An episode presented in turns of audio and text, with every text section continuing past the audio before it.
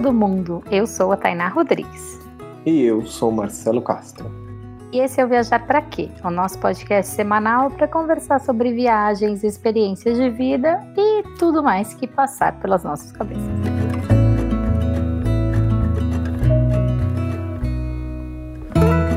uma galera aí que quando fala em viajar, logo se imagina na Europa, né, no meio daquela modernidade toda, ou ainda quer saber do, dos Estados Unidos, né, a tal terra da prosperidade. Infelizmente, o nosso continente, a nossa cultura é meio que relegada aos esquecimentos nesses momentos, mas, enfim, estamos aqui nós, como apaixonados da, pela América Latina, para falar e bater um papo sobre um lugar que é misterioso e apaixonante, que é a Patagônia e nada mais do que conversar com, vai, vamos dizer assim, um habitante e explorador convicto desse lugar tão lindo. Gilman Freud, seja super bem-vindo ao Viajar para Quê? Se apresente. Quem é você na Ruta 40? Pô, não poderia ter, ter descrito melhor isso, né, cara? Uh, então, pessoal, eu sou o Gilman Freud. Uh, para quem não me conhece ainda, Uh, deixa eu explicar um pouco melhor, só um pouquinho. Deixa eu abrir uma cerveja aqui. Ah, quer explicação melhor que essa? Conversa de boteco nesse viajante aqui. Conversar sem cerveja sobre viagem não dá, né, pessoal? Fala mesmo, viu? Não, mas eu sou o Gilman Freud, pessoal, e, e eu viajo há um bom tempo aí. E o mais, o que chama muita atenção nas minhas viagens é que elas são sempre pela América do Sul, assim. E eu sempre fui muito questionado por isso, assim, por que que eu, que eu, que eu batia tanto na tecla de América do Sul, de América do Sul, porque, cara, eu, eu, eu conseguia sentir um vazio, assim, em outros destinos. Óbvio que tem, tem muita coisa encantadora por todos os cantos do mundo, uh, mas quando falava em América do Sul, eu conseguia sentir o calor do povo, assim, eu acho que o povo latino ele é muito enérgico e ele é muito acolhedor, assim. E, e eu nunca tive vontade de ir para outros continentes, assim como Europa, por exemplo. Eu queria ir para África, para lugares que são mais uh, talvez mais parecidos com a gente, assim, talvez nessa questão de calor, de, de receptividade. E, e, era muito maluco, porque a galera falava geral, assim, cara, você tem que ir para Europa, você tem que ir para os Estados Unidos, e eu falei, não, eu vou, só eu quero conhecer o meu cantinho aqui primeiro, assim, eu quero dar uma boa explorada aqui no nosso continente. E aí, depois disso, eu, eu com certeza vou explorar outros cantos. Quando eu fui para a Europa, eu já tinha feito mais de 130 mil quilômetros aqui pela América do Sul, sabe? E eu sempre fiz de carro e por terra, então, cara, a gente passa por tanto lugar e conhece tanta gente que talvez se fosse de avião eu não teria essa oportunidade, né? Ia meio que cortar o, um pouco do caminho, assim, digamos. Até que eu construí uma van, comprei uma van, pedi demissão dos empregos, né? Aquela coisa uh, batida já de todo mundo, né? De cansar de viver uma vida padrão, de uma vida que os outros pensaram pra gente. Enfim, pedi demissão dos trabalhos, trabalhava com. fazia tomografia computadorizada em dois hospitais. Eu pedi demissão, comprei uma van, e investi uma grana para montar essa van, cara. Investi toda a grana que eu tinha, assim. E aí fiz a van uh, e fui girar pela, pela América do Sul, assim. Mas com certeza, aqueles questionamentos da família e de toda a sociedade em geral, de como é que tu vai te virar, como é que tu vai ganhar dinheiro, como é que tu vai sobreviver. E eu não fazia a menor ideia, na verdade, né, cara? E eu acho que a, a maioria não faz a menor ideia quando vai sair, né? É muito difícil sair já com planejamento sabendo o que tu vai fazer. Só que no momento que tu direciona as energias e foca para isso acontecer, parece que o universo vai te mostrando o caminho, assim, parece que ele vai te direcionando e falando, não, ó, é por aqui, sabe? E sendo bem sincero, cara, fome eu sabia que eu não ia passar, sabe? Se a gente tem educação, se a gente consegue uh, tratar bem as pessoas, conversar com as pessoas e, e, explicar nossa situação, eu acho que em lugar do mundo nenhum tu vai passar fome, até mesmo nos lugares mais pobres, que na verdade são onde a galera mais se ajuda, né? E, e esse nunca foi um receio meu. O meu receio foi eu talvez sair e, e não me encontrar, assim, sabe? Não, não sei. Porque acho que a gente sai para buscando alguma coisa que a gente não sabe o que é. E o Não meu receio. vai comprar, né? Exatamente isso que você falou. Exato, cara. E talvez o meu receio fosse esse, assim, mas. Óbvio, todo mundo sente muito medo, assim, e. E o medo é bom, cara. Acho que o medo ele é importante para te para te valorizar as coisas, sabe? Eu acho que quando dá aquele frio na barriga, é, é porque vale a pena. Cara, eu acho que essa conversa vai durar assim, tipo, 12 horas, porque só esse comecinho já disse muito a respeito da gente também. É impressionante como a gente tem é, pensamentos muito parecidos a respeito disso, cara. Mas é um prazer bater esse papo com você. Obrigada por demais por ter aceitado o nosso convite. E já que a gente já começou esse papo com o pé direito, vamos aquecer um pouco mais as coisas. Agora conta para mim, viajar para hein? Viajar para quê, cara? Eu acho que a gente viaja uh, para viver, na verdade, né? Eu acho que hoje em dia eu, eu, eu, vejo que a minha vida e a viagem elas se mesclam, assim, não, não eu não separo uma coisa da outra, eu me considero nômade, porque eu não tenho um lar, tenho, quer dizer, eu não tenho uma casa, mas eu tenho um lar.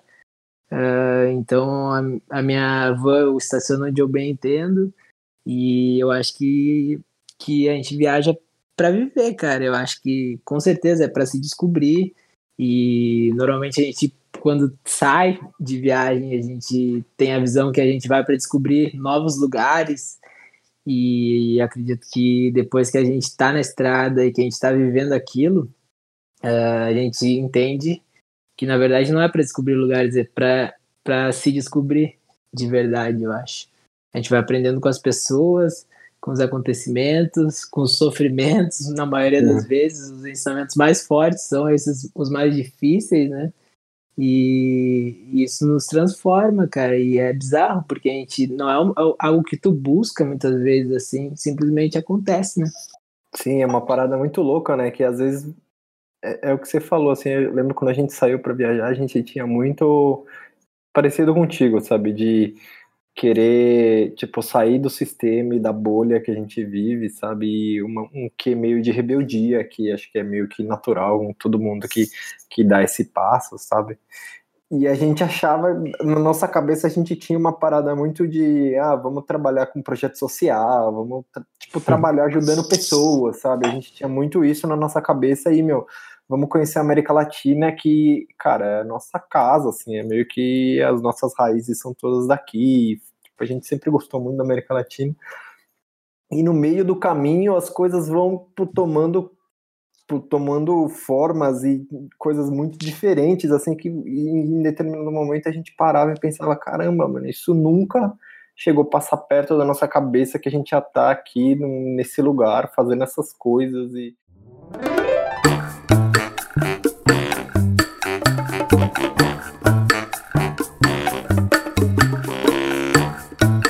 sabe que tu, tu vive na estrada, né, entre tantas idas e vindas aqui pelo nosso continente, mas eu queria que você conversasse, contasse pra gente como que você começou a se interessar assim por viagem, como que foi, foram seus primeiros passos?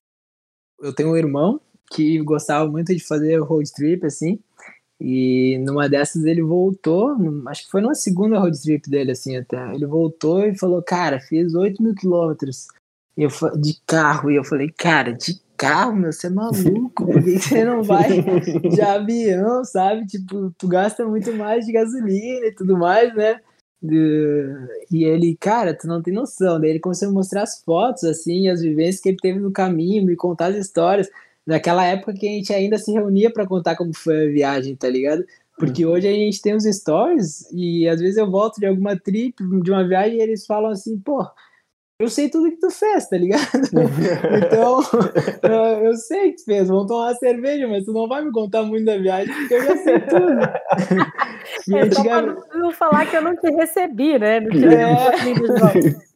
E antigamente não, a gente separava meia dúzia de fotos ali, as melhores fotos para conseguir uh, externar o que a gente vai falar, assim, né? Tipo, para ficar mais palpável, para a galera entender. E aí era sempre um evento quando eu voltava de viagem para apresentar, para mostrar, não, fiz isso, isso, meu, aquele lugar animal é assim, é assado.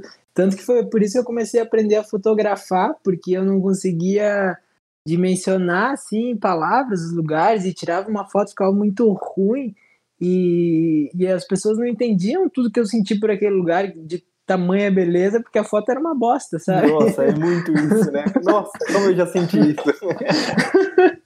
e é bem por aí, cara. E aí, uh, e aí eu, no, no ano seguinte, eu tirei umas férias, assim, que, que eu precisei tirar de emergência na, no trabalho, e eu falei, o que, que eu vou fazer 15 dias de férias, cara? Não programei nada.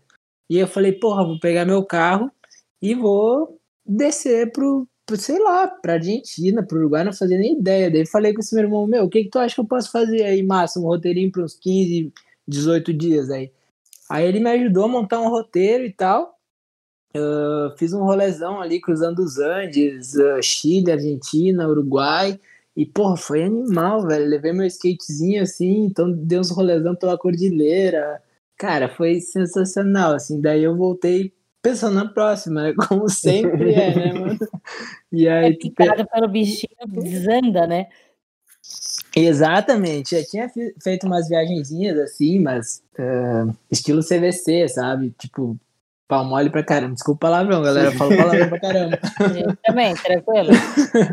Já tinha feito umas viagenzinhas mais pau mole, assim.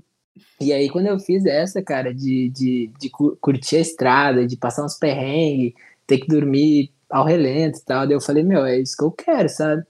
E aí, claro, trabalhava em três empregos na época e tinha pouco tempo, tinha que conseguir conciliar as férias e tal. Então, duas vezes por ano eu conseguia tirar férias de, de 15 a 20 dias, assim. Então, pô, fazia uma trip grandona, assim, sempre. Então, era 10 mil quilômetros, 13 mil quilômetros. E sempre de carro, sempre pegava o carro e saía. Então, cara, explorei bastante a América do Sul aqui, sabe? E, aí, cada vez foi agravando, né? E voltava pro trabalho, já pensando na próxima, e que acabava, acabei vendo que não era o que eu queria pra minha vida poder fazer isso aí duas vezes por ano no máximo, sabe? Uh, que eu ficava, ficava numerando assim, tipo, porra, esse país, esse país, isso, isso, eu quero ver isso, isso, isso, e eu tenho só uma vida, né, cara? E quanto, quantos anos eu tenho de jovem nessa minha vida, né? Eu ficava pensando, porra, uns, dois, uns 10, 12, 15, talvez, até ter filho e, e sei lá, daqui a pouco ficar velho, sabe? Ficava pensando, cara, eu pensei, pô, não é isso, sabe? Eu quero eu quero mais do que existir aqui, eu quero viver e viver com propósito, fazer algo que eu ame, assim, né? E aí desandou, né, cara? E só foi agravando.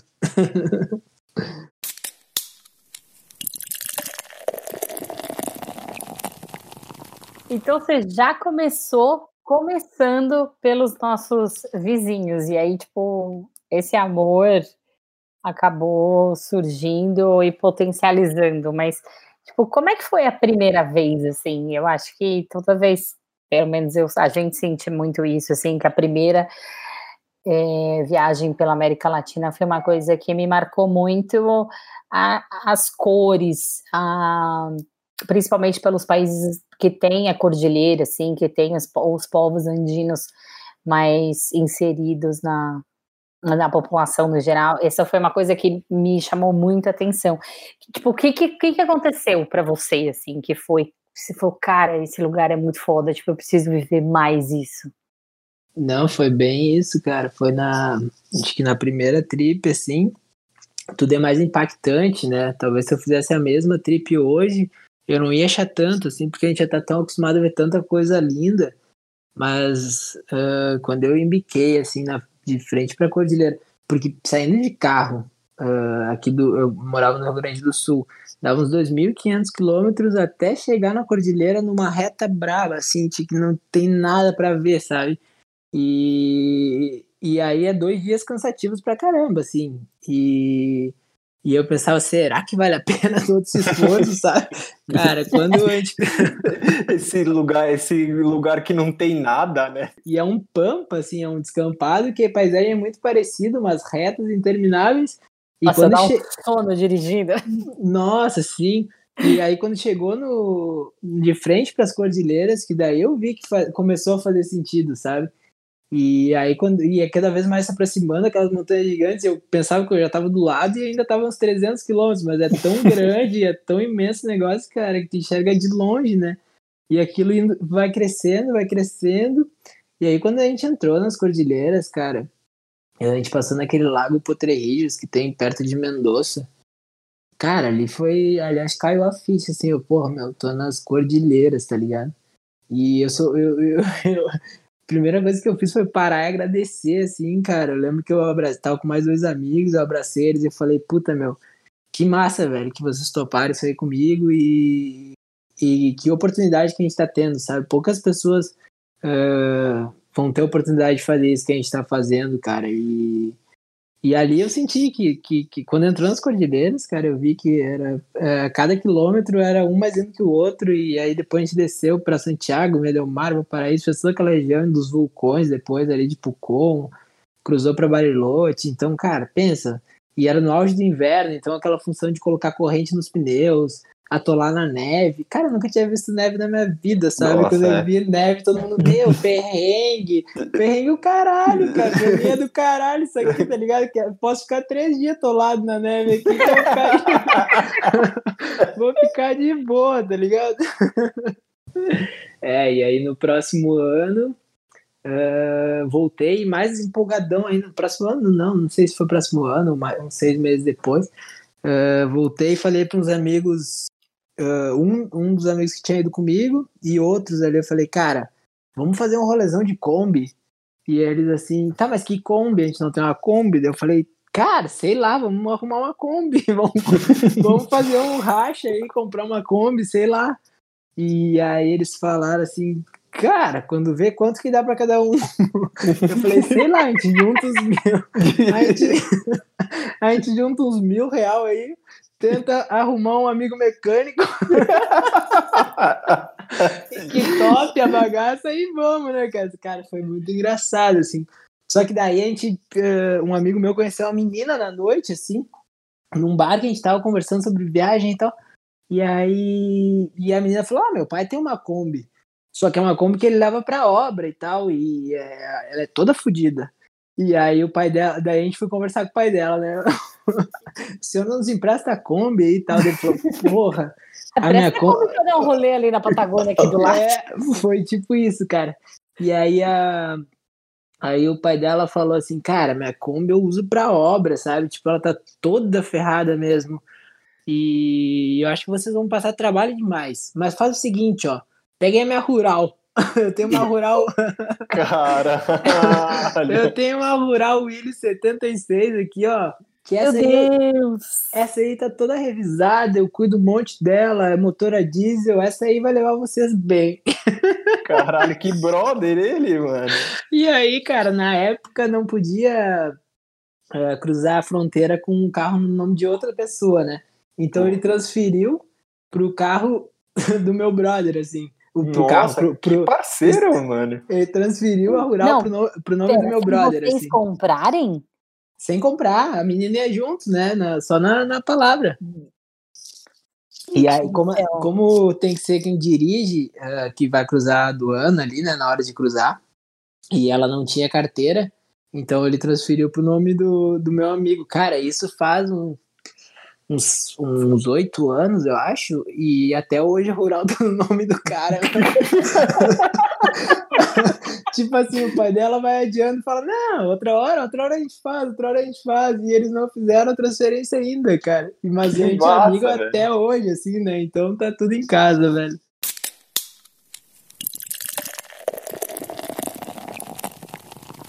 Que louco. E como foi essa trip? Cara, deu tudo errado que tu pode imaginar, assim. Imagina! Uma rural, a cada quarteirão que você anda, acaba o tanque de gasolina, né? Na primeira curva que a gente fez com ela, saindo da casa da menina, assim, Uh, a porta já abriu e eu quase caí pra fora, cara. Eu fiquei pendurado assim, tá ligado? A porta do carona.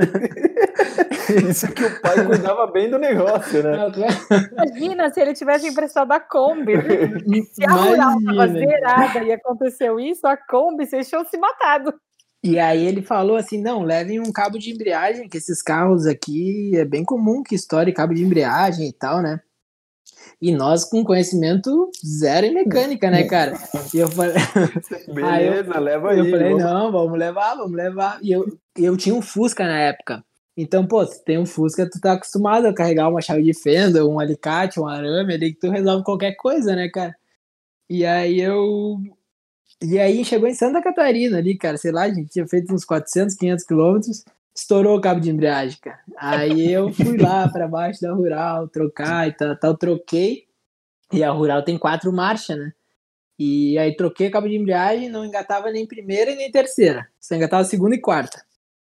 E, e, aí eu falei, tá, vamos seguir e a gente para no mecânico e pede pro cara arrumar mais adiante. Só que, cara, a gente rodou, rodou nada de mecânico, a gente se, eu, a gente se acostumou tanto a andar em, em segunda e quarta que não sentiu falta.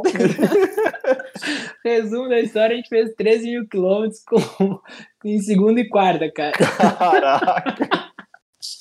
ah, cara, pneu também, estourou pneu, a gente, daí a gente não tinha outro pneu, daí a gente botou o step que era bem menor, daí a gente falou, tá, no Paraguai a gente troca. Aí chegou no Paraguai, uh, tava caro, a gente, ah, vamos mais pra frente, a gente tenta trocar em outro lugar que estiver mais barato. No resumo, a gente não achou pneu mais barato, a gente andou com uma roda menor, uns 13 mil quilômetros, cara. Rural torto, assim. Caraca! Imagina, né, cara? Bom, mas enfim. E aí chegou em, em Potosí lá, que a gente já tinha morrido quase duas vezes de por ela perder freio numa curva, e numa foi bem feia, assim, porque a gente quase caiu no penhasco.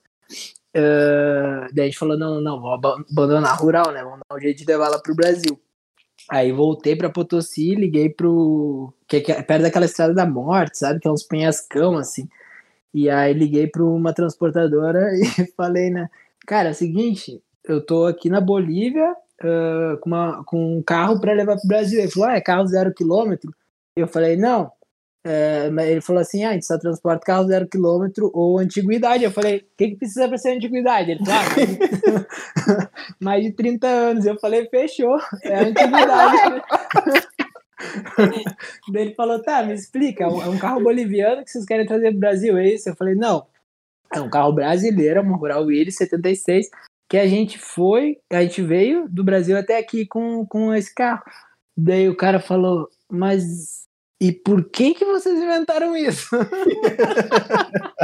Cara, eu não queria mais nada, né, meu? Gargalhava, assim. No fim das contas, meu, era, custava 15 mil reais pra trazer ela pra cá. Caraca! E, e, eu não sei se a Rural valia isso, tá ligado? Eu acho que ela não valia isso, meu. Aí eu larguei num mecânico ali de, de Potosí mesmo e falei, meu, faz tudo que tem para fazer aí nela que a gente vai voltar para buscá-la daqui uma semana. E aí a gente seguiu a viagem de ônibus, foi até Cusco e depois voltou para buscar ela, assim. E, e, cara, bom, mas nesse meio tempo a gente atropelou um policial, quebrou a perna de um policial, uh, ficou, ficou, ficou, preso um dia. Uh, na mais? Bolívia? Não, no, na Argentina, pensa, velho. Um policial argentino ainda.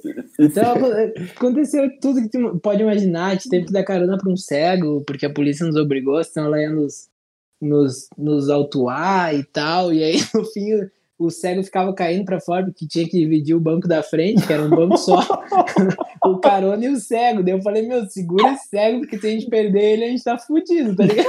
E a, a porta abrindo, assim, meu brother abraçado no cara, tá ligado? Cara, essa viagem foi sensacional. Daria um filme, daria um filme do Debi Lloyd, tá ligado?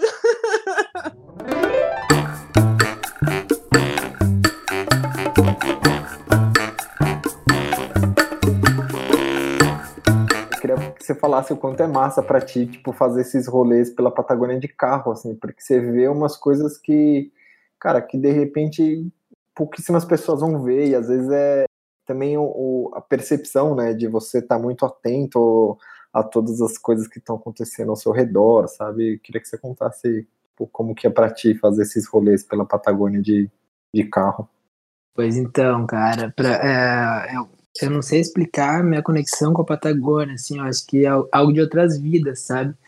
Uh, além de ser o lugar mais bonito do mundo, e, eu acho que não é só eu que penso isso, cara, mas uh, tem muita gente que pensa comigo assim, uh, mas para mim é certamente o lugar mais bonito do mundo. E, e, e sempre me, me leva para lá de novo, cara. É, eu não consigo ficar distante, sabe? E eu tive algumas experiências muito, muito legais por lá, assim, cara, que na verdade experiências que deveriam ser dolorosas, talvez, uh, que se transformaram na, nos maiores ensinamentos, assim, para mim, sabe, de desde resgate em montanha, passei por dois resgates em alta montanha lá, e rodando por lá, cara, rodando pela Patagônia, assim, de carro, uh, cara, acontece muita coisa que. Mas uma coisa que me marcou muito, assim, foi uma vez que tava só eu e um amigo, e a gente, tava, a gente já tava com essa van que eu tô hoje, mas ela ainda não tinha. Não, eu não tinha equipado ela, não tinha transformado ela em casa. Mas eu tinha improvisado uma cama, um fogão, e a gente tava dando um rolê pela Patagônia. E a gente tava, tava entrando em junho já, acho, final de maio, assim, e começou as nevascas. A gente pegou uma nevasca muito forte numa ruta ali, é na ruta 40, só que é um trecho que ela tá abandonada, assim, é muito ruim, a estrada de chão e tal, e a gente olhou um guanaco preso na cerca, assim. E é Nossa, muito comum. tadinho. E é muito comum lá ter guanacos, uh, tu vê carcaça de guanaco, assim, né? Tu vê a ossada dele pendurada na cerca, assim, porque eles, eles se assustam com os carros e pulam a cerca, só que alguns não dão conta de pular e se prendem, sabe? Eles normalmente prendem as patas de trás e tal. E aí a gente olhou aquele guanaco e falou, cara, eu acho que ele tá vivo, sabe? Vamos descer, vamos ver. E aí a gente desligou a van e tal, e desceu. E quando a gente se aproximou dele, assim, eu, eu, ele começou a tentar correr, tentar fugir, sabe? E ele começou a se enrolar mais ainda na cerca, assim, assustado. E aí eu conseguia e eu falar, sempre brincava, né, cara? Meu sonho é abraçar um guanaco, cara. Ele deve ser muito fofinho, sabe? Esse pescoção aí. e aí, cara, pô, daí eu cheguei perto dele, assim, pulei a cerca e tal. Porra, dei um abração no, no, pescoço dele, fiquei fazendo um carinho, falando no ouvido dele, assim, né? Como se ele fosse entender, mas acalmando ele, né, cara? E, e aí, uma hora ele, assim, cara, ficou tranquilo comigo, sabe? Acho que ele viu que a gente tava ali pra ajudar, assim. E aí eu tinha um alicate, consegui cortar a cerca, um alicate bem ruim, assim, mas consegui cortar a cerca, assim, e, e tirar ele dali, assim, sabe? E, e aí ele tava, claro, ele preso algumas horas, quem sabe até mais de um dia. Ele tava com a, com a circulação das pernas de trás uh, bem limitadas, assim, sabe? Então ele saiu mancando e caindo, assim, sabe? Mancando e caindo. Ai, tadinho. E, é, e logo em seguida ele parou assim, ficou nos olhando, sabe? E aí a gente pegou, foi pra van e tal, e foi indo embora devagarinho, ele ficou nos olhando assim, cara, de longe, com um olhar de gratidão, sabe? Cara, foi. Cara, isso aí foi, foi a experiência mais foda da minha vida, eu acho, sabe? Cara, foi, foi muito maluco ver assim. Porque, cara, ninguém para, meu. Uma que não passa ninguém nessa estrada fudida aí, sabe? Não, não, e quem passa nem olha para os lados, né, velho? Então é isso que tu falou, eu acho, de, de pra, pra gente ter, ter amor pelo que tá fazendo e tá no lugar, a gente acaba uh, tendo mais cuidado e mais atenção no que tá acontecendo à nossa volta, assim. Porque talvez até nem amor, eu digo, né? Porque quem mora lá pode tem muito amor pela região e cuidado com os bichos também, na maioria, né? Mas às vezes tá tão automático que tu passa por aquela estrada e nem percebe o que, que tá acontecendo no teu entorno, né? Como a gente estava de férias ali, estava curtindo, pô, era um rolê que a gente fazia 40 por hora para curtir o visual e ver os animais, sabe? Então uh, a gente acabou vendo esse bicho aí, cara, e foi, ah, foi muito gratificante, cara.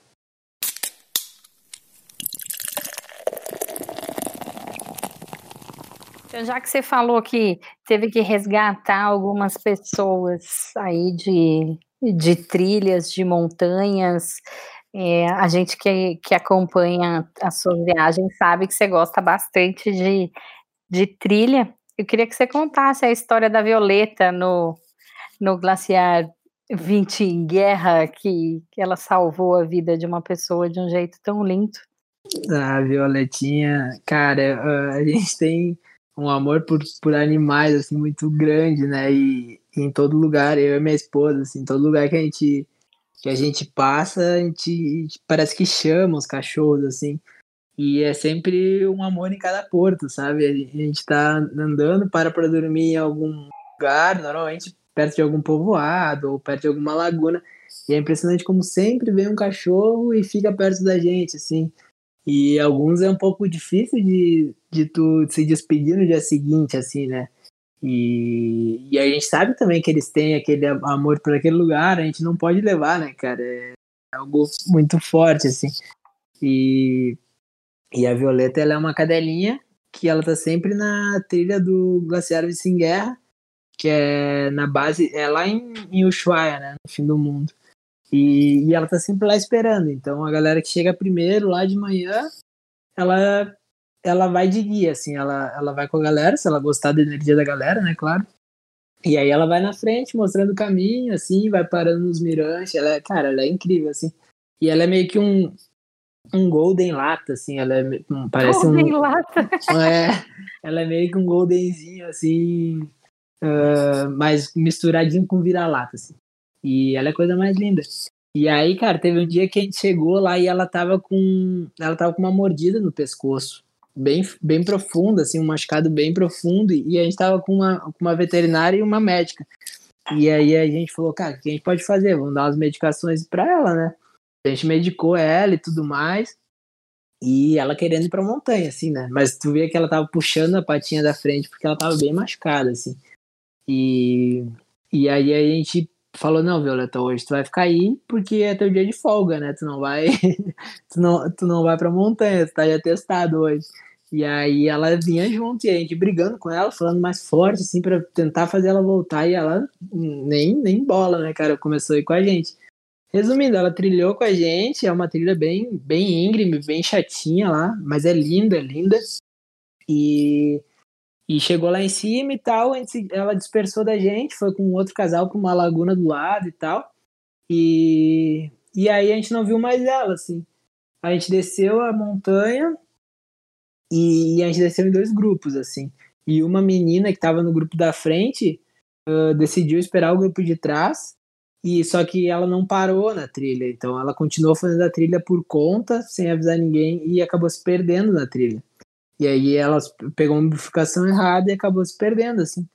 E, enfim, quando a gente chegou lá embaixo, na montanha, a gente sentiu falta de alguém, né?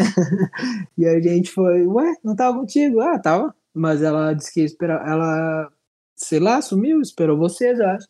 E a gente, e eu não vi ela, e a gente, cara, fudeu, né? Tipo, vamos voltar pra montanha correndo atrás. Aí voltou meu amigo, assim, a gente com os radinhos comunicando.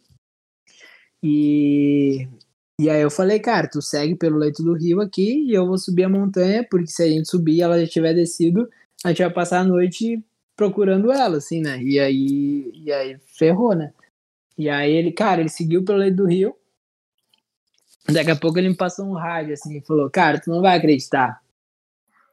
Achei a menina, e a Violeta que tá trazendo ela. Pô, que da hora. Daí eu falei, cara, não acredito, né, meu? Daí, cara, a gente se abraçou, assim, começou a chorar, a menina chorando também, né, cara. Daí ela nos contou, assim, que ela, do nada, quando ela tava perdida, apavorada, o, a Violeta encontrou ela, assim. E, e ela, ela tentou seguir a trilha e a Violeta empacava, assim, e ficava meio que dando a entender que não era ali, sabe? Aí a Violeta ia pro outro lado e tal, daí ela seguia. Daí quando ela pegava uma trilha errada, a Violeta parava e esperava ela, dava a entender que não era ali, sabe? Não seguia a trilha errada. Então a Violeta meio que levou ela pra base da montanha, assim, e a gente conseguiu encontrar ela, cara. Então, e aí até, e até hoje, quando eu vou lá pra Ushuaia, a primeira coisa que eu faço é ir lá onde, nessa trilha para levar uns, uns ossinhos e coisa, uns agradinhos pra ela, né, cara? E aí todo mundo falando, por que, que tu não leva ela pra, pra ti, né? Ela com vocês? Eu falo, cara, ela é da montanha, velho. Ela adora fazer isso. Tu vê que ela faz com, com amor, sabe? Aquilo ali de subir a montanha todo dia. Ela curte, ela brinca na neve. Ela curte essa função. Eu não posso tirar ela dali, sabe? É, seria muito egoísmo, né, cara? Ex exatamente. Como é que eu vou privar ela daquilo, colocar ela dentro de uma van, que às vezes eu ando dois, três dias direto, né, cara? e, ela ali presa comigo, não, não dá. Ela, ela é daqui e, mais, quem sabe se outras pessoas não vão precisar de resgate, né? Aqui também. E ela tá aí para ajudar. e depois de e depois de, E depois de um tempo eu olhei um relato no Mochileiros, acho, Mochilando, sei lá, e de alguém falando que tinha se perdido e que essa cadelinha, uma cadelinha assim, assim, assado, tinha, tinha ajudado ele a se encontrar na trilha. Eu falei, viu? É a missão dela, cara. Você, fala, você falando desse rolê, é, eu lembro a primeira vez que eu fui pro Ushuaia, eu fui por um amigo meu tinha ganhado uma passagem da, da namorada dele para ir, ele falou, vamos, cara, não, tipo, esses feriados, esse feriado, acho que em novembro, né, que tem dois feriados junto, Consciência Negra e tem um outro que eu não me lembro o nome, que ia dar, sei lá, uma semana lá, e aí a gente foi pro Ushuaia, e, e meu, eu não tinha, eu era totalmente um menino de cidade, sabe, não tinha, sei lá, natureza para mim era o Parque do Ibirapuera aqui em São Paulo, sabe, é, e aí, aí a gente foi pro Ushuaia tal, e acho que a gente foi em outubro, né? Tava um friozinho já, tava, tipo, tá ainda, né? E outubro, novembro. É. E aí eu lembro quando a gente foi a primeira vez que a gente foi no. A gente foi pro parque, né? Foi fazer as trilhas lá, e eu lembro que o rolê era. Você pegava, sei lá, uma van, pegava você lá, está no hostel, a van pegava a gente e deixava num ponto no parque, e aí, dali, sei lá, 10 horas, 8 horas, a van ia parar ali de novo e ia, ia pegar a gente pra gente ir embora, né? E aí ela deixou, e aí, cara, eu olhava aquela imensidão, eu falei, nossa, velho, que, que lugar que é esse, velho? Que coisa louca, tal. Lindo. E aí eu comecei a andar, e aí de repente, tipo, eu me dispersei, assim, na galera, assim, tipo, do meu amigo e tal. Eu, eu tinha, eu, eu meio que tinha, acho que tinha pegado uma câmera acho que foi de você, né, tá? Que eu peguei, peguei eu peguei uma câmera emprestada dela para tirar foto e aí, e, mano, eu nem sabia tirar foto, então eu olhava para todo lado e todo lado era um lugar lindo para tirar foto. Eu tirava foto de tronco de árvore, de grama, de flor. E uma foto aproveita, mas ele é, tirar. É. e, e, aí eu lembro que eu peguei, pô, de repente eu tava numa trilha e aí eu vi um pica-pau, assim, com a cabeça vermelhona, assim, lindo demais, assim. E aí eu falei, pô, quero tirar uma foto dele, né? Eu olhei na câmera assim, eu falei, tipo, o zoom da câmera ali não era muito bom, assim, e eu falei, pô, vou chegar mais perto. E aí, esse chegar mais perto tinha uma cerca, né? Eu ia sair da trilha. Aí eu falei, ah, beleza, só vou pular essa cerca, tiro a foto e saio fora. Aí eu pulei a cerca e quando eu tava chegando perto, tipo, o pica-pau voou pra árvore mais distante. ah, beleza. Aí eu olhei pro lado, tinha uma, era meio que é meio como se eu tivesse entrado num quadrado na minha cabeça. Assim, eu passei por uma cerca e tinha uma cerca à minha direita. Eu falei, beleza, eu posso ir caminhando aqui, que depois é só olhar essa cerca e voltar. E aí o, o, o pica-pau é só nesse esquema, né? De tipo, chegava perto ele voava para outra. E ele, tipo, puta menino de cidade besta achando que ia conseguir chegar do lado do pica-pau pra tirar uma foto, tipo, só o pica-pau na, no quadro, né? e aí eu, eu chegando aí, teve uma hora que o pica-pau que eu não consegui mais ver. Aí eu fui, aí eu fui olhar assim, cara, eu falei, nossa, mano, onde eu tô? Já não tinha mais pô, cerca nenhuma, só tinha pô, as árvores tudo igual, verde. Eu falei, nossa, mano, fudeu, eu me perdi e, e já tava começando meio que entardecer também, já era, sei lá, umas quatro, cinco horas. Eu falei, mano, e aí eu comecei a andar assim, não achava nada. Falei, cara, eu vou, eu vou passar a noite aqui, fudeu. E, e, mano, não sabia nem, sei lá, o que fazer, né? Eu ia falar, pô, vou sentar num lugar e vou tentar dormir, porque comer, não ia conseguir caçar, não ia, tipo, não ia fazer nada. Não ia caçar aquela boca. sei lá, na minha cabeça, tipo, besteira, eu assim. nem comia carne. Aí. Ah, mas sei lá, né? Se eu tô, tipo, uma coisa eu escolhi não comer, mas aqui eu tenho outra, outras opções, né? Lá eu não teria. Se eu tivesse morrendo de fome, eu ia ter que, sei lá, tentar encontrar alguma coisa, né? Mas, mano, ele tá com um cagaço da porra, e eu andando, andando, andando, escurecendo tal. Eu falei, mano, fudeu, fudeu, cara. Não via trilha nenhuma, nenhum rastrinho de nada. A voz era só o vento, né? Aquele vento batendo na árvore, frio, e eu com uma roupinha, tipo, eu ia passar frio, eu ia me fuder. E aí eu não sei como, do nada, assim, eu olhei, eu comecei a andar, eu olhei, eu vi meio que um caminho, assim. E aí eu segui por esse caminho e eu voltei pra trilha. Eu falei, nossa, mano, que tipo, que bizarro, assim, e eu, aí eu consegui, e aí eu consegui, tipo, voltar para a civilização, e aí não contente, né, é, a gente foi pegar, tinha o trenzinho lá do Chuaia, né, que eu vi as fotos, quando a gente foi pro Chuaia, tinha tal do trenzinho, eu falei, pô, o trenzinho é bonito, né, vou tirar uma foto, eu vi que era caro para para pegar o trem. Falei, não, não vou pegar o trem que é caro pra cacete, né, mano? Eu vou. O que, que eu vou fazer? Eu vou fazer o eu vou andar o trilho do trem até chegar no trem, eu tiro uma foto do trem. E aí eu comecei a andar no trilho do trem. E aí, até aí, tipo, o trilho do trem é beleza, tem umas trilhas do lado tal, mas aí chega no momento que não tem mais trilha nenhuma, e eu continuei andando. E, tipo, não satisfeito de ter me perdido, tava lá, né? E aí eu comecei a andar assim, aí de repente eu cheguei numa parte que tinha muito cavalo, assim, tinha, sei lá, uns 20 cavalos, meio selvagem, solto, assim. Aí eu falei, bom, cavalo, né, não vai me fazer mal, né, não tem problema nenhum. E aí eu passando, eu segui no trilho do trem, aí eu passei os cavalos, assim, e aí quando eu passei, quando eu passei meio que todos, assim, eu olhei para trás, eu vi um que começou a relinchar e correr, tipo, correr na direção do trilho, assim, aí ele parou meio que atrás de mim, sei lá, uns uns 20 metros e começou a tipo, fazer tipo o relincho do, dos cavalos do Malboro, sabe? De levantar assim. Eu falei, mano, fudeu. E aí eu comecei a correr no treino, no treino sentido assim, oposto do cavalo. Ele nem veio atrás de mim, mas tá com um cagaço da porra. E eu sei que eu cheguei lá na estaçãozinha do trem e o cara viu lá, o segurança me esculachou, falou: o que você tá fazendo aqui? Você não tem que fazer isso, isso é proibido tal.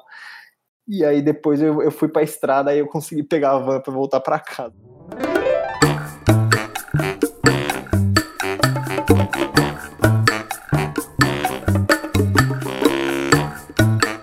Falando em Virgão de cidade, estava. A gente ficou um mês trabalhando em uma fazenda de permacultura em Mendoza.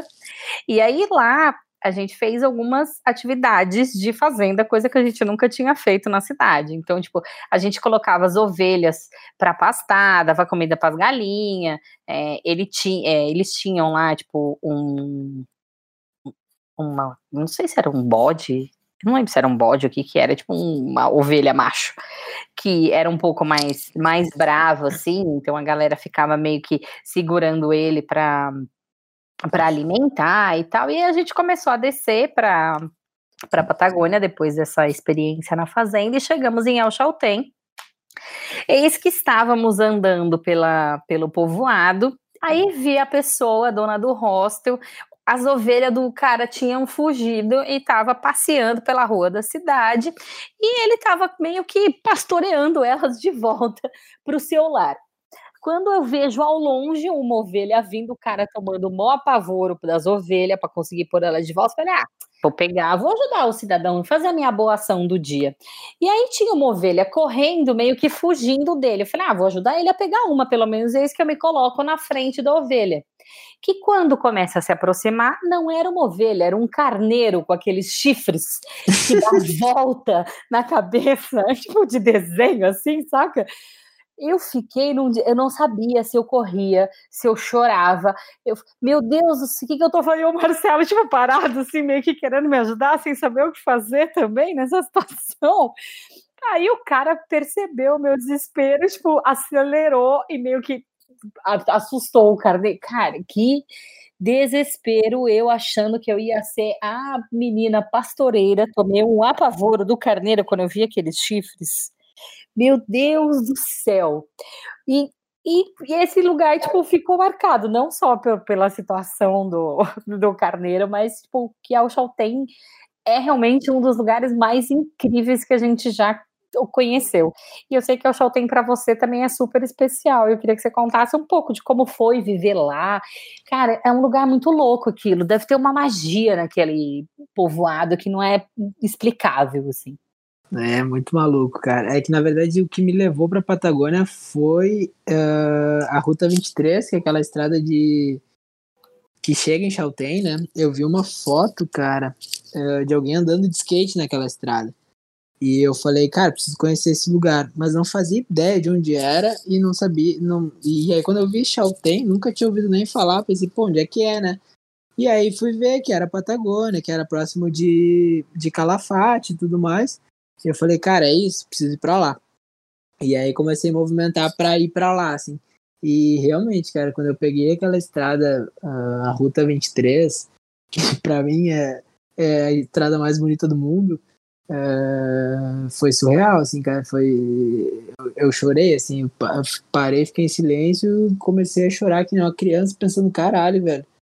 uh, é aqui, sabe? Tipo, é esse lugar que eu quero. E aí quando tu chega na cidade, tu anda quase 100 quilômetros, assim, enxergando o Fitzroy de longe, enxergando o Cerro Torre, enxergando todos aqueles cerros uh, de longe, tu vai indo, vai te aproximando, aquela coisa ficando cada vez maior, e aí quando tu chega muito perto, tem uma, um povoado na base dessas montanhas. E é um povoado, assim, cara, que te abraça de uma maneira. Bom, vocês sabem do que eu tô falando. Porque não tem turismo de luxo, e isso que é o que eu mais gosto de lá, cara. Porque eu não tenho paciência para esse turisminho de estourar champanhe e tirar uma foto, saca? E é bem, bem, bem por aí. E, e não tem isso, cara. É só montanhista, a galera com uma cara fechada, assim, a galera de montanha, e tu vai pros bares, os bares tudo meio que temático, assim, a galera de montanha mesmo, sabe? É, é, a galera não tem esse luxo de se arrumar, passar rímel pra ir pra trilha, saca?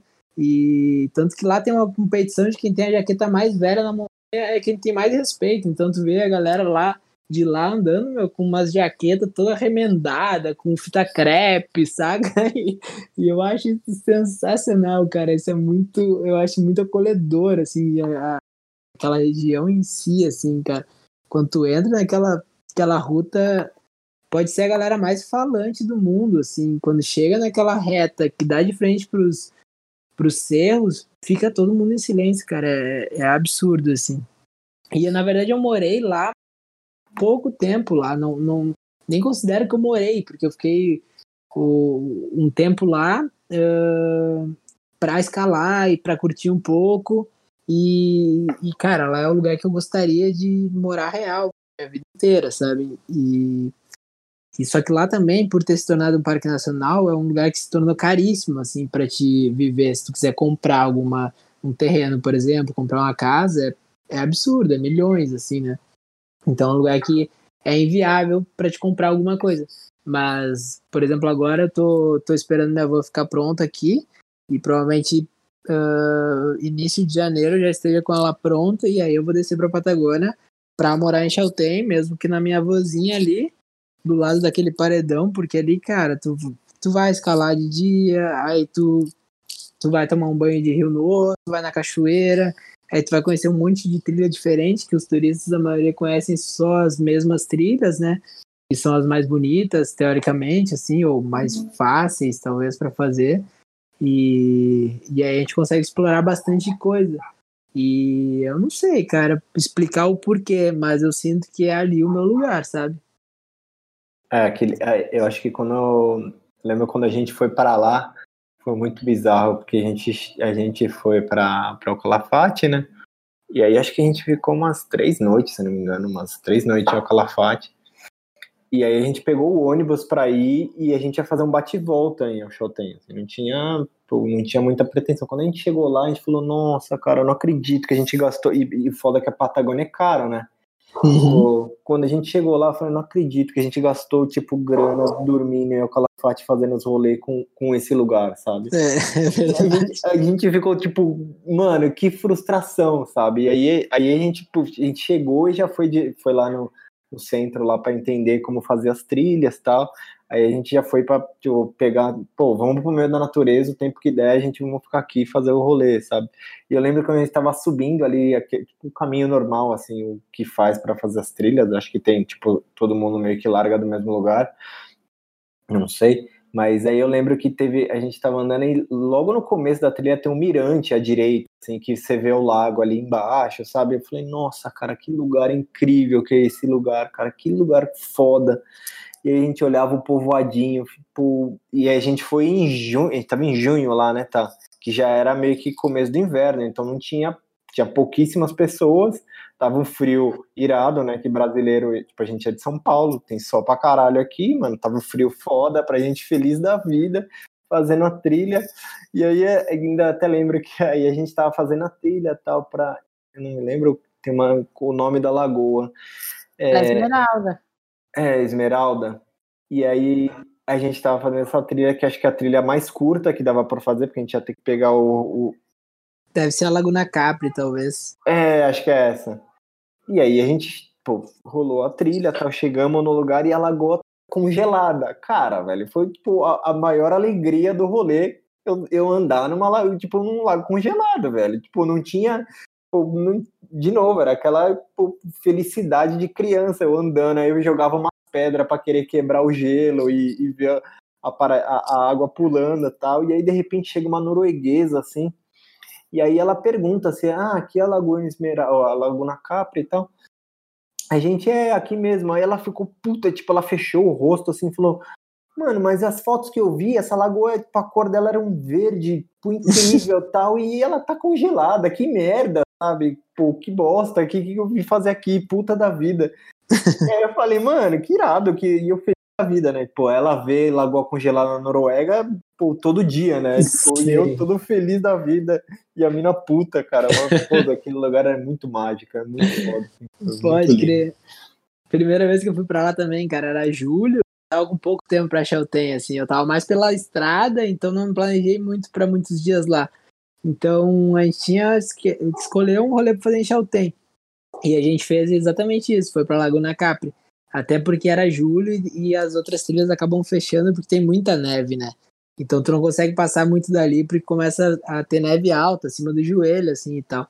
Então a gente foi até ali, chegou ali, tava congeladona Capri também, a gente curtiu pra caralho, fez um rango ali e tal, sabe? Foi, foi muito massa, mas realmente a galera às vezes espera a laguna descongelada e eu achei o máximo por ela estar tá congelada, cara.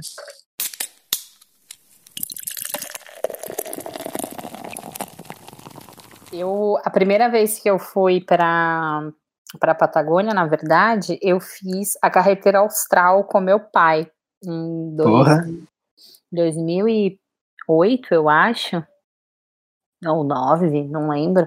A gente alugou um carro mil em Santiago e fez a e fez a carretera austral. E cara, é tipo um choque de realidade assim, acho que eu nunca tinha visto tipo nada tão bonito na minha vida, sabe? Que cada curva que a gente faz, o cenário muda completamente. E eu ainda não consegui levar o Marcelo, tipo, tô nessa luta para levá-lo para fazer essa parte da, da Patagônia que eu tenho certeza que ele vai amar. E eu queria que você, é, tipo, você já vivenciou as duas, a Patagônia Argentina e a Patagônia chilena, e por mais que elas sejam a mesma região, elas são muito diferentes. Tipo, como, como você se sente? Eu, eu sei que o seu amor pela Patagônia Argentina, tipo, isso é muito latente, mas como você se sente na chilena? Tipo, qual que é esse rolê, assim? Não, cara, eu, eu sou apaixonado pela Patagônia chilena também. Uh, não tem isso aí não de ser Argentina mais ou menos, sabe? Uh, a carreteira austral, essa estrada que tu tá falando, que tu fez em 2008, cara, que privilégio, porque é, é, sensacional, é surreal. Essa estrada que ela tem de ruim, ela tem de linda, assim, porque é, é horrível fazer ela, né? Porque ela é muito ruim realmente, assim. Ela é estrada de chão, muito buraco. Uh, tu deve ter passado bastante perrengue, ela não é? Não, na ida não foi tanto, cara, mas na volta o pneu estourou e a gente alugou um, tipo, um carro é, é, era um picanto, nem tinha esse carro no Brasil na época, que o step dele, a roda era mais fininha, exatamente a sua história com a Rural. A gente voltou com aquele pneu de bicicleta, cara, lá, nossa senhora, lá da Vila O'Higgins até Santiago, só que começou, eu não sei o que que aconteceu, na verdade, quando a gente desceu, tava suave, na volta, eu não sei se fazia muitos dias que não chovia, Cara, uma poeira, oh, juro, aquele carro tinha poeira, assim, até eh, dentro do, do tanque de gasolina, tá? Nossa, assim, ah, o meu pai tentou dar uma tapeada, carro alugado, tipo, vou jogar uma água, vou dar uma lavada, mas oh, no, nos respiros do carro, assim, era uma crosta Sim. de terra, meu Nossa Senhora. Eu fiz uma vez a carteira austral, uma perna sul dela lá, entrei por Coiaí, se não me engano, e desci por Tiletico. E, cara, é, surreal, assim, é lindo demais. Cada, que nem tu falou, cada curva, cada lago, um da cor diferente do outro, cachoeira, glaciar, é bizarro, assim. E aí eu falei, cara, nunca mais volto nessa estrada, porque ela é muito ruim, assim, detonou, e eu não sou apegado a carro. Só que eu voltei e tive que gastar horrores com suspensão e coisa. E eu falei, não volto mais, saca? Daí aí, aí comprei a van e tudo mais, antes de fazer nessa trip que eu fiz aí, que a gente ajudou o Anaco ali e tal. E aí eu e um brother que nunca tinha feito a carreteira austral. E aí eu falei pra ele, mano, vamos ter que botar a van nessa, nessa estrada aí. Porra, a van não era novinha porque era usada, né? Mas eu falei, porra, a van acabei de comprar, vou botar, mas uh, tu tem que conhecer porque é surreal, velho. E eu não conhecia o norte também dessa da carreteira, daí eu falei, tá, então vamos. E aí a gente foi, cara, e, e realmente, assim, ó, uh, a segunda vez foi tão bonito ou mais que a primeira, porque a gente fez o, o uh, uma parte maior, né? E aí eu, mesma coisa, cara, o hack de teto rasgou todo o meu teto, porque tripida oh. demais, aí eu tive que soldar o teto inteiro quando voltei, uh, suspensão quebrou também, e aí eu falei, nunca mais. Daí quando eu saí, eu tava a, depois de ter feito já o motorhome, que eu tava com a van toda feitinha e tal, tudo pronto e tal, pegar a estrada com a minha, com a minha namorada na época. E aí falei pra ela, meu, tu tem que conhecer essa estrada, vamos de novo. vamos destruir falei, o carro outra vez. É, vamos, mas daí a gente vai a uns 20 por hora pra tentar não fazer. Bah, cara, é a mesma coisa, assim, a estrada é muito ruim, sabe o que ela tem de ruim, ela tem de lindo, assim. E pra camping selvagem, assim, pra te parar em qualquer canto e dormir, pra te parar em lago e dormir, é muito seguro, cara. Quase ninguém vai para lá, é muito tranquilo, sabe? Tu chega nos povoados, tem 500 pessoas, mil pessoas. E é, é pequeno, assim, e, e, é lindo demais. É, cada, cada lago, General Carreira, que é um, é um lago que, sei lá, tem, deve ter uns 100 quilômetros de comprimento, assim, e ele é um azulão que, que reflete nas nuvens, assim, quando tá nublado, sabe? É muito vivo, assim, cara. E é uma vida selvagem, tu vê animais que tu não. Tu vê animais cruzando a estrada, assim, a todo tempo, sabe? Umas plantas diferentes, umas plantas gigantes. É bizarro, é bizarro, cara. A Patagônia chilena tem Torres del Paine também, que é incrível, é o parque mais bonito do mundo, eu acho, ao meu ver, porque é um resumão da Patagônia num lugar só, assim, ele tem todos. Tem glaciar, tem cachoeira, tem lago, ele meio que resume a Patagônia num lugar só, assim.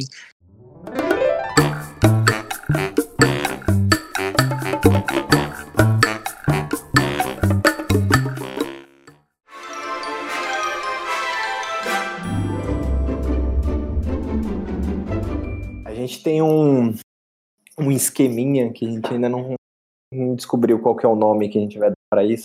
Pergunta e resposta, vai o racha, múltipla escolha, sei lá. A gente vai fazer umas perguntas para você e o que a primeira coisa que vem na sua cabeça você fala. Beleza? Vambora, bora. Patagônia, no inverno ou no verão? Cara, nenhum nem outro, na primavera ou no outono. Que é bem o, bem o período que a gente costuma fazer para lá, assim, porque tem menos turistas e, e é, o, é, o, melhor clima, na verdade. Fernet ou cerveja? Ah, mas aí tu mexe com o meu coração, cara. tem que escolher um mesmo. A ideia das perguntas é justamente a saia justa. Se não morre a mãe, assim, cara. Porra, deixa eu pensar aqui, mano. É, bah, hoje eu vou na cervejinha, porque eu tô num lugar bem quente, mas o frenezinho tem meu coração, cara. Pô. Mate ou café? Mate. Se você tivesse que escolher uma comida para comer pro resto da vida, qual, qual comida seria? Acho que um estrogonofe, por incrível que pareça, cara, um estrogonofe vegetariano que a gente faz aqui, que é uma delícia, mano. Lugar do coração. É, a tem, né? Um aprendizado que vai levar pro vida? Ah, eu acho que acho que a empatia no geral, né? Se colocar mais no lugar das pessoas e, e entender mais o, o lado do próximo sempre. Acho que isso aí é o aprendizado que mais valioso. O que não pode faltar na sua mochila? Fernet e cerveja. e um pedido pro gênio da lâmpada. Bom, um terreninho em né? um lugarzinho lá pra eu, pra montar minha cabana não seria nada mal, né, cara?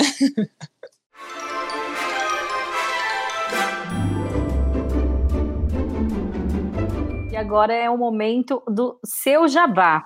Aliás, é, não esqueça de falar, por favor, da Ruta Madre, onde as pessoas podem vivenciar a Patagônia com você. Vamos aí, onde as pessoas acham as suas aventuras, as suas viagens, quais são os próximos passos, é o seu momento. É, então, uh, bem que tu falaste aí, uh, eu acabei saindo para a estrada sem saber como eu ia me sustentar, como eu ia levar a vida, e hoje a gente tem uma empresa de expedições e eu consigo levar pessoas para viver experiências uh, do tamanho dos sonhos delas, eu costumo dizer assim. A gente costuma fazer viagens em grupos onde as pessoas, sei lá, acho que uns 10%, 15% já tatuaram o Fitzroy ou alguma outra montanha que a gente teve um envolvimento grande. Então, isso para fazer uma tatuagem de alguma viagem é porque foi muito intenso, né? Então, a gente consegue proporcionar vivências através do La Ruta Madre, que é arroba La Ruta Madre TC no Instagram, que é de Travel Club, e arroba La Ruta Madre TC. E o meu Instagram pessoal é arroba Gilmanfroy.